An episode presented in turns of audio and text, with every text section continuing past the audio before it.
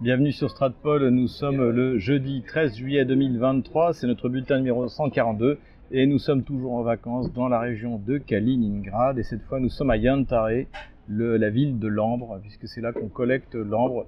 Donc là aussi énormément d'infrastructures ont été encore améliorées depuis 4 ans où je viens chaque année, toujours très tourné vers le, développement pour les enfants, les familles nombreuses. Donc euh, voilà aussi, si vous voulez découvrir un autre aspect de la Russie, autre que Moscou, Saint-Pétersbourg, eh bien venez visiter Kaliningrad, ville russe désormais, euh, s'il en faut.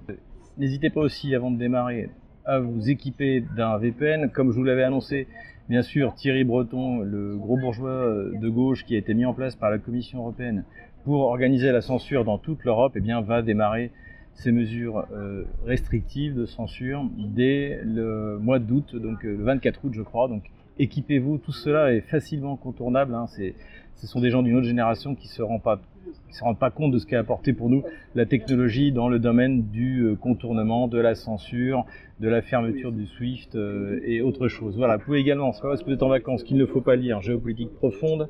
Donc ça c'est le numéro du mois de mai, mais le numéro du mois de juin est déjà sorti avec plusieurs articles intéressants deux gens qu'on aime bien sur Stratpol, Laurent Ozon, Franck euh, Van Gam et, euh, et Pierre-Antoine Plaquevent. Donc euh, n'hésitez pas à vous abonner. Je remercie également mon épouse Yulia Gamirovna qui s'occupe des gosses pendant que je tourne mes bulletins en pleine vacances. Je remercie aussi mon fils aîné, Sergei, qui me sert d'opérateur aujourd'hui.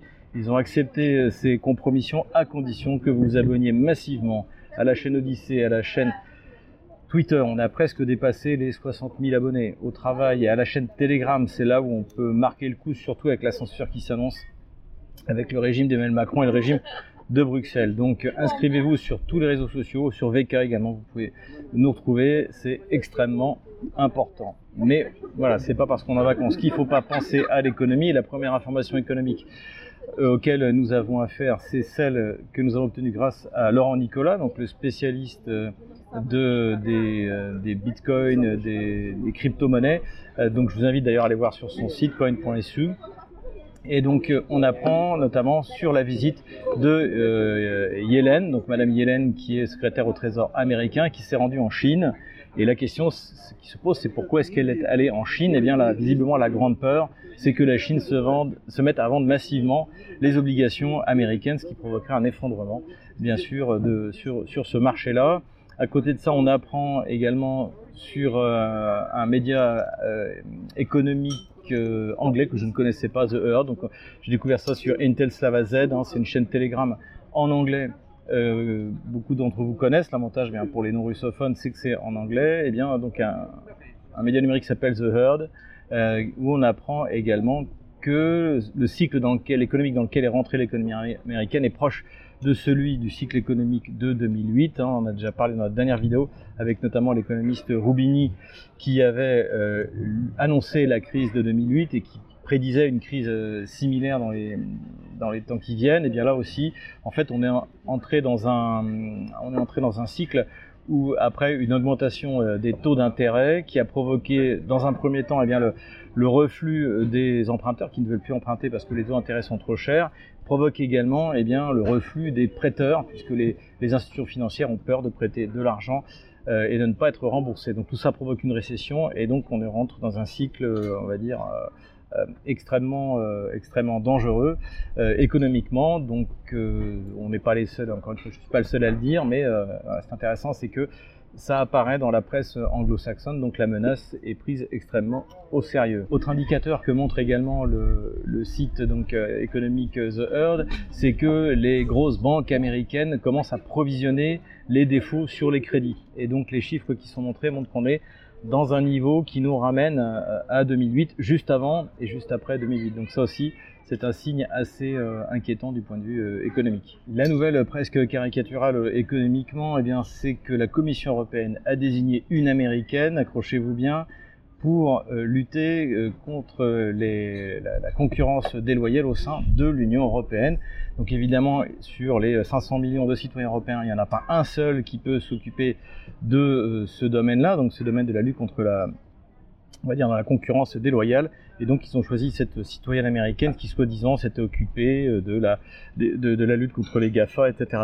Donc, tout ça est complètement, évidemment, bidon. C'est tout simplement le, je dirais, on est à un niveau où euh, Washington ne se cache même plus de diriger sa colonie au, moyen de satrapes. Donc, bah, il y a des satrapes nationaux comme euh, Scholz, comme Emmanuel Macron, mais vous avez maintenant des satrapes au niveau de Bruxelles. Donc, on connaissait évidemment Madame van der Leyen, mais maintenant il y a donc Fiona Scott, qui est une fonctionnaire américaine déléguée par euh, par l'empire pour pour contrôler eh bien ce que font les sociétés, euh, euh, les sociétés européennes, c'est-à-dire en fait les livrer pieds et poings liés à l'administration américaine. Pourquoi s'en priver? Puisqu'il y a une telle volonté de servitude volontaire, hein, c'est-à-dire que l'Union européenne est en train, comme l'écrivait la Boétie, de conquérir euh, sa servitude et d'en être fier. Donc nouvelle presque comique en fait de, de l'Union européenne. Passons maintenant dans le domaine politico-diplomatique. Et bien sûr, le rendez-vous important de la semaine, ça a été le sommet de l'OTAN à Vilnius, donc euh, en Lituanie, dans les pays baltes. Et il y a eu à la fois des attendus et en même temps des, euh, quelques surprises. On va dire que la, plus grosse surprise, ça a été les déclarations qui ont été faites par euh, Recep Erdogan ou par Stoltenberg se référant à Recep Erdogan, et les déclarations faites notamment autour de la politique menée par la Turquie. Donc c'est ce qui s'inscrit dans un cycle qui a démarré euh, la semaine dernière. La première chose, c'était la libération euh, des euh, chefs donc de Azov et d'une partie des chefs militaires qui étaient qui ont été capturés au moment de la chute de Mariupol, donc il y a un an, hein, c'est-à-dire bon, Mariupol est tombé fin avril, mais a été complètement nettoyé début mai. Donc il avait été convenu au moment des échanges de prisonniers que les, chefs de Azov sur place et les chefs d'une partie des, unités d'infanterie de marine notamment seraient euh, consignés en Turquie jusqu'à jusqu'à la fin de l'opération spéciale ou à la fin de la guerre contre l'OTAN, ça dépend comment vous voulez l'appeler. Et donc la Turquie aurait décidé de son plein gré, sans consulter la Russie, de euh, de, de, rendre eh bien donc ces, ces chefs d'Azov et de euh, de la et de, l'infanterie de marine euh, ukrainienne à Kiev. Et donc Zelensky les a accueillis. C'était le cas d'une cérémonie de propagande, évidemment. Euh, les Russes ont réagi assez vertement, mais on a du mal à croire que Erdogan les fait sans en avoir référé russe et même sans en avoir l'autorisation. C'est pour l'instant ma théorie principale. Pourquoi? Eh bien parce que les gens qui ont été rendus, si vous voulez, c'est pas Manstein et Guderian, ça ressemble davantage à, davantage à Bormann euh, ou à Rosenberg. Encore là, je suis, je suis, généreux, donc euh, bon, ce sont des personnalités assez médiocres. Et encore fois, il faut bien se rappeler que Azov à Mariupol, c'était des commissaires politiques, c'était des unités d'arrêt qui tirait sur les soldats qui voulaient pas se battre jusqu'au dernier. Donc c'est pas non plus, euh, c'est pas tout d'un coup que ces chefs vont être de nouveau à la tête des unités euh, euh, bandéristes et, et menacer, dire la Russie sur le front. On est, on est loin de ça. Donc je pense plutôt un mouvement politique général de Erdogan pour donner le change et pour obtenir certaines choses. À côté de ça, Erdogan a annoncé donc qu'il validait l'entrée de la Suède euh, dans la dans euh, l'OTAN. Donc euh, les conditions qu'il posait, eh bien, c'était la neutralisation à la fois des goulénistes, donc qui sont des islamistes anti-Erdogan, et des leaders kurdes qui sont réfugiés en Suède, puisque la, Suède, dans, dans le mythe social-démocrate suédois, les réfugiés, c'est quelque chose de sacré. Le problème, c'est que certains, bien sûr, ont obtenu la citoyenneté suédoise, donc les extrader vers la Turquie, c'est impossible. Et a priori, d'après les informations qu'on avait, c'est que la Suède aurait accepté certaines, sous certaines conditions euh, donc la, remise de, ou en tout cas la neutralisation de ces réfugiés. Or, euh, on n'en est euh, plus là. On a appris quelques jours après que finalement la, validation de cet accord par Erdogan serait validée elle-même par le Parlement turc au mois d'octobre. Et surtout, immédiatement après, la justice suédoise a annoncé que deux extraditions qui concernaient deux réfugiés demandés par la Turquie avaient été annulées par la justice suédoise. Donc on ne sait pas trop où ça en est. Ce qui est clair, c'est que l'OTAN avait besoin de telles annonces pour transformer cet échec hein, de, cette réunion de l'OTAN en un succès. Donc, pour l'instant, on est dans l'idée qu'après la Finlande, la Suède va, rejoindre l'OTAN. Pour la Russie, qu'est-ce que ça change? Absolument rien, comme j'ai déjà expliqué à plusieurs reprises, non seulement sur ce canal, mais également sur euh, euh Russia Today. Euh, en fait, la Finlande et la Suède font déjà partie de l'OTAN. Et euh, je dirais même que l'entrée de l'Ukraine dans l'OTAN n'aurait pas euh, de grands changements puisque tout est sur l'article 5 et l'article 5 du traité de l'Atlantique Nord explique que les États sont tenus d'aider dans les moyens qu'ils jugent appropriés. Donc évidemment, ça veut dire que tout le monde est automatiquement en guerre contre la Russie, mais en même temps, qu'est-ce que l'OTAN, qu'est-ce que les États de l'OTAN peuvent faire de plus que ce qu'ils font maintenant? Rien, absolument rien.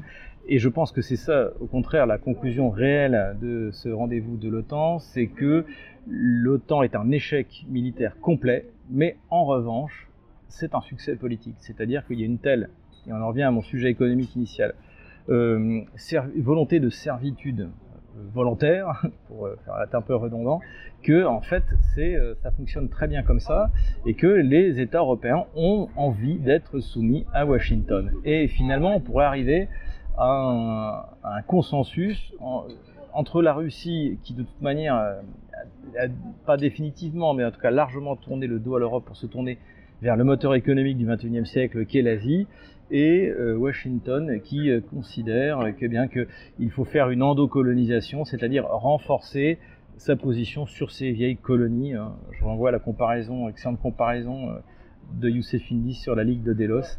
Donc on est, on est, on est vraiment là-dedans. Et c'est donc dans ce sens-là, on peut dire que politiquement, l'OTAN est un, est un échec euh, interne à l'Occident, c'est-à-dire euh, une validation de la domination totale de Washington sur l'Europe. En revanche, évidemment, le grand perdant, les deux grands perdants, en fait, il y a deux grands perdants de cette réunion de l'OTAN. Le premier, bien sûr, bah, c'est Zelensky. D'ailleurs, ça a donné lieu à des images moqueuses, euh, où en plus il s'est encore pointé, pardonnez-moi l'expression, en tenue de jardinier.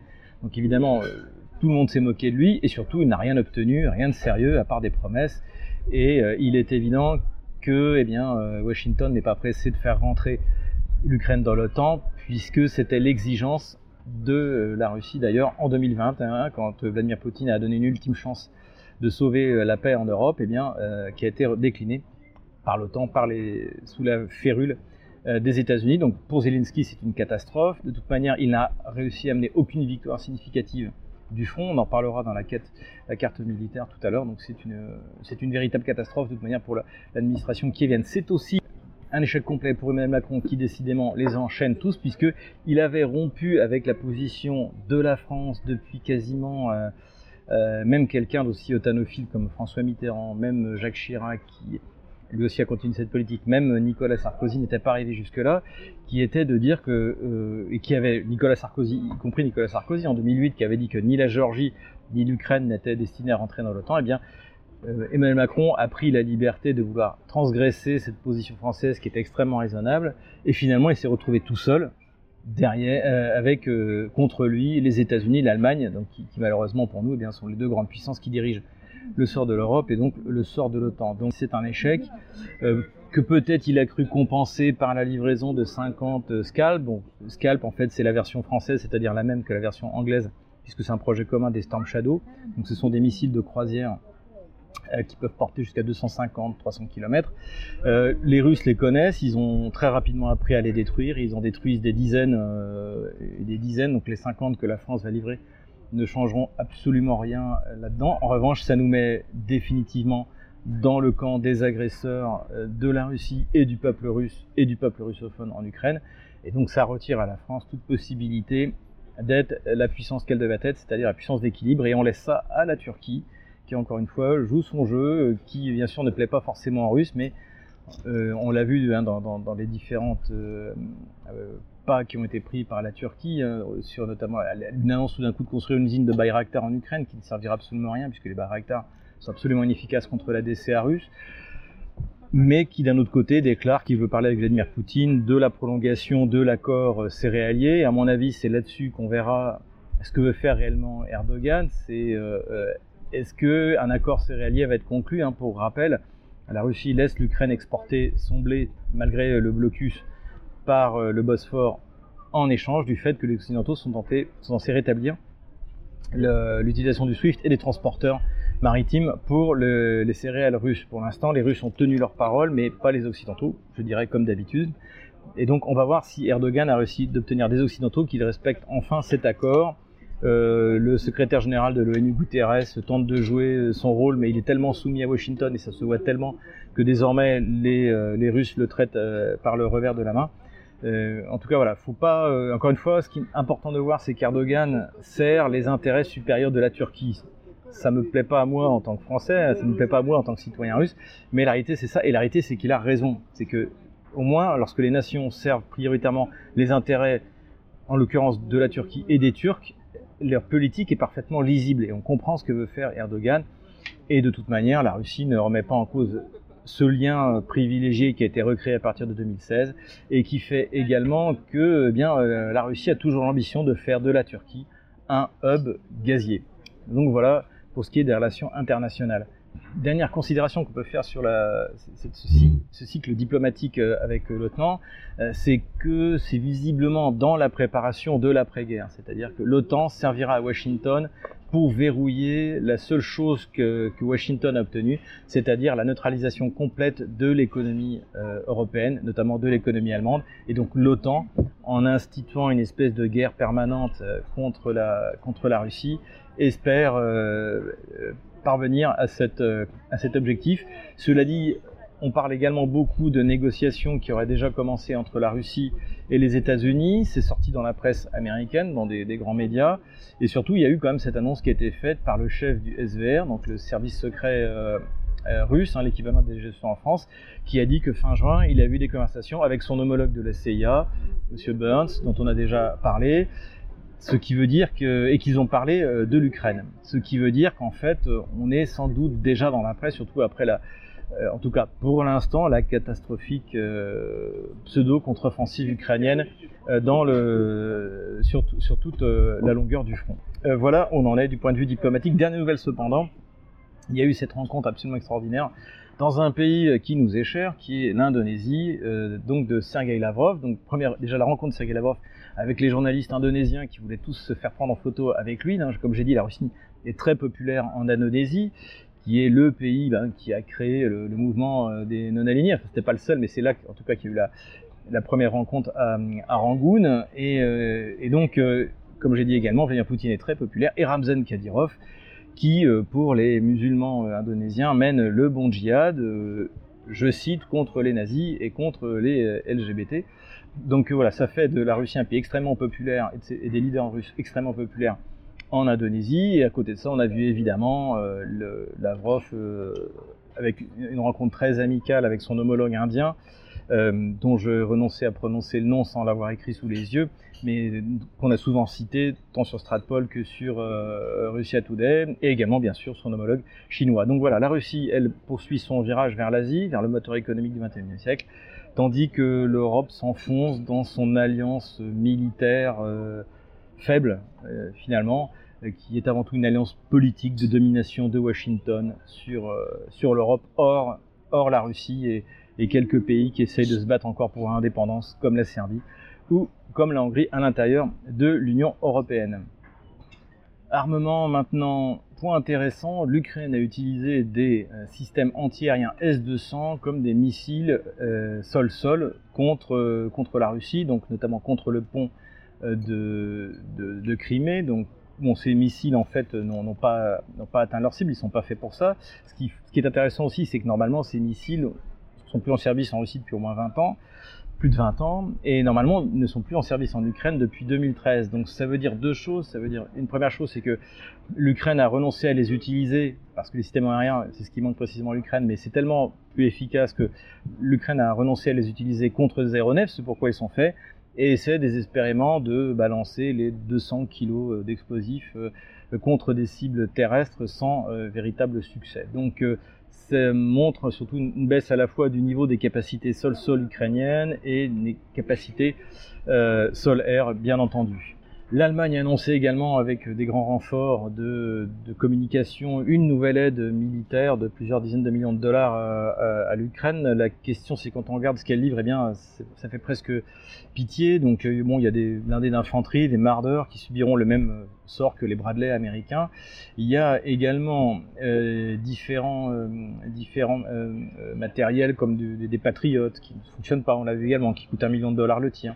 Oui, ça aussi j'ai oublié de le dire, mais les scalps que la France a livrés, donc 50 scalps fois 850 000 euros, c'est ce que la France, dont le budget de la défense est squelettique, donne, parce que ce sera jamais payé évidemment donne à l'Ukraine, au détriment bien sûr de notre armée et de notre capacité de défense.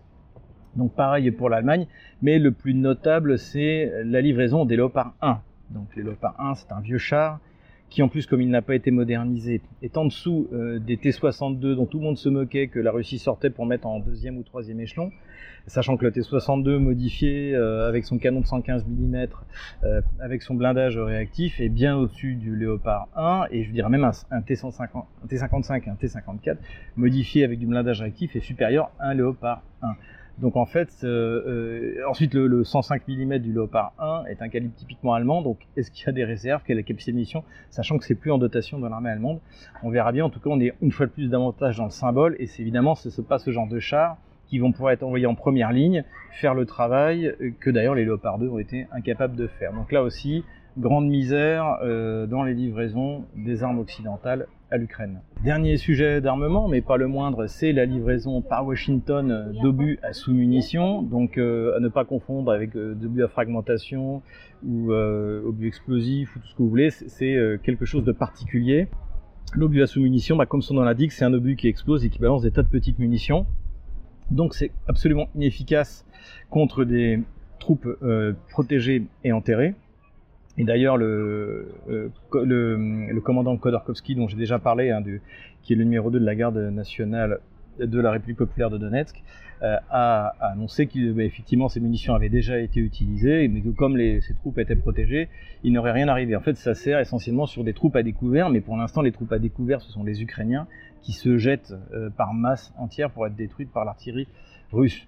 Euh, est-ce que c'est quelque chose de nouveau? Non, les, Ukrainiens utilisent des bombes euh, à sous-munitions depuis le début du conflit, et beaucoup dans les villes d'ailleurs, notamment à Donetsk. On avait été avec mon ami, euh, notamment bah, toujours le même, Fabrice Sorlin, en mai il y a un an, on avait montré l'endroit où elle s'était abattue. Donc ce sont des bombes, donc des, des, roquettes aux il y en a. Là, la différence, c'est que ce seront des obus, voilà, produits par les Américains. Quelles, conséquences on peut tirer de ça? Euh, Plusieurs. Tout d'abord, comme même Biden l'a reconnu lui-même, c'est qu'en fait, il n'y a plus que ça. Donc, les soutes à munitions ukrainiennes sont vides, les soutes à munitions euh, euh, américaines sont vides, et le, complexe militaire-industriel, ni américain, ni bien sûr ukrainien, ni européen, est incapable de subvenir aux livraisons de munitions dont aurait besoin l'Ukraine pour faire face, je ne sais même plus l'Ukraine d'ailleurs c'est l'OTAN, pour faire face à la Russie. Donc en fait on livre ce qui reste, c'est un peu comme les obus à uranium appauvri euh, pour les chars euh, euh, anglais. Ils les livrent parce que déjà ils n'en ont rien à faire qu'il y ait de l'uranium appauvri sur le, sur le sol russe ou le sol ukrainien, mais aussi parce qu'il n'y a que ça qui peut être utilisé comme obus flèche par, par les Challenger 2. Donc d'un côté ça veut dire qu'il n'y a plus de munitions du côté de l'OTAN, et de l'autre côté de toute manière une fois de plus les Américains qui livrent ces munitions n'en ont absolument rien à faire de ce qui va rester sur le sol ukrainien et russe. Parce que effectivement, c'est le problème des, des, bombes à sous-munitions, c'est que toutes n'explosent pas. Et que donc c'est extrêmement dangereux pour les populations civiles. Au Laos, on estime qu'il y a encore 30% des bombes à sous-munitions qui n'ont pas explosé. D'ailleurs, elles sont interdites en France, elles sont interdites en Allemagne.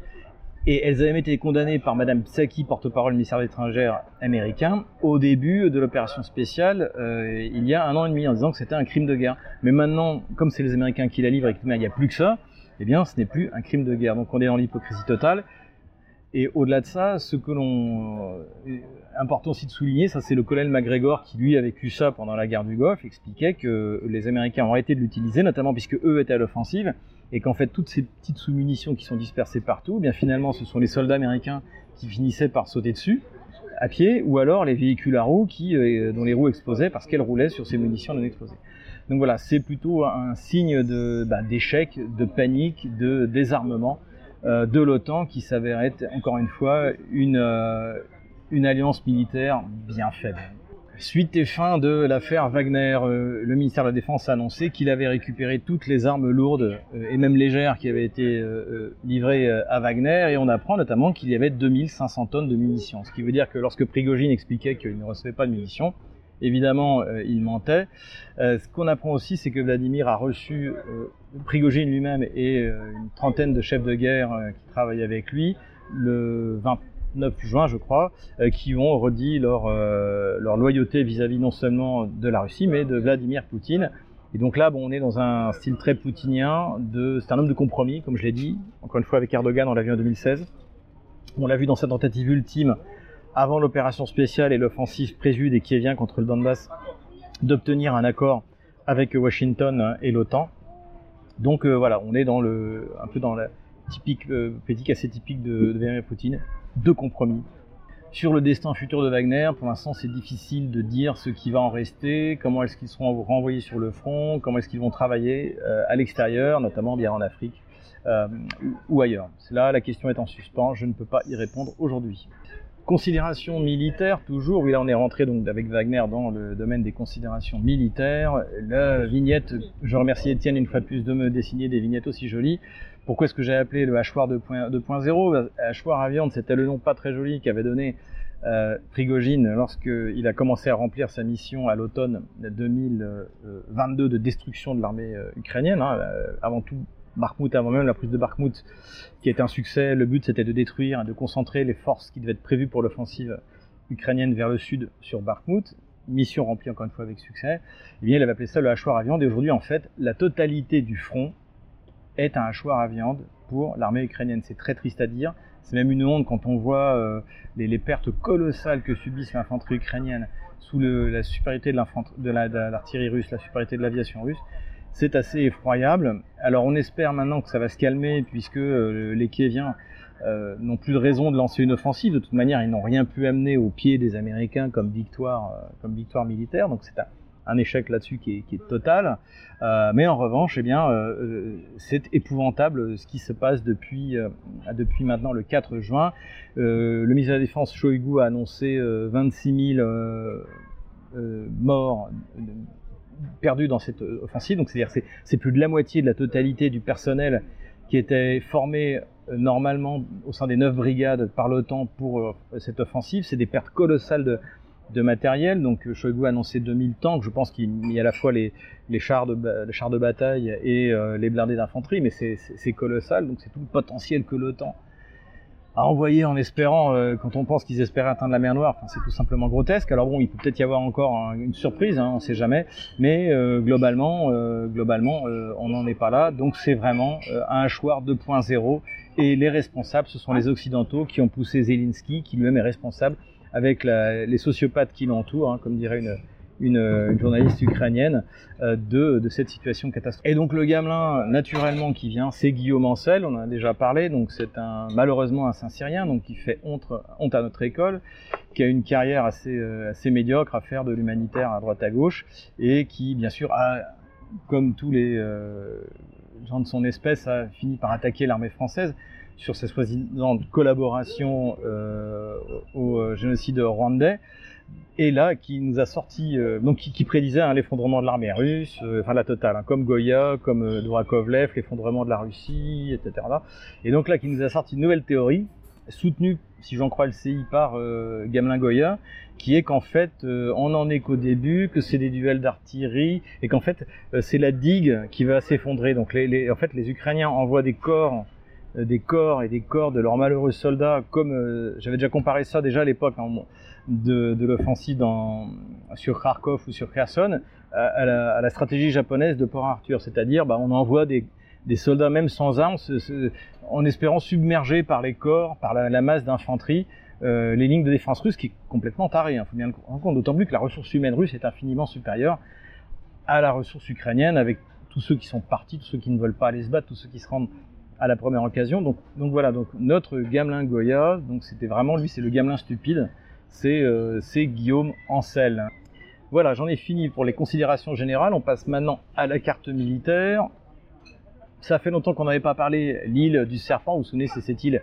Donc c'était à l'origine d'un des plus gros pardonnez-moi l'anglicisme, fake, fausse nouvelle du début de la guerre, c'est-à-dire que l'héroïque résistance des, euh, euh, des, unités qui occupaient l'île du Serpent, donc qui se seraient battues jusqu'à la mort, et puis finalement on s'est aperçu qu'ils avaient été récupérés par les Russes.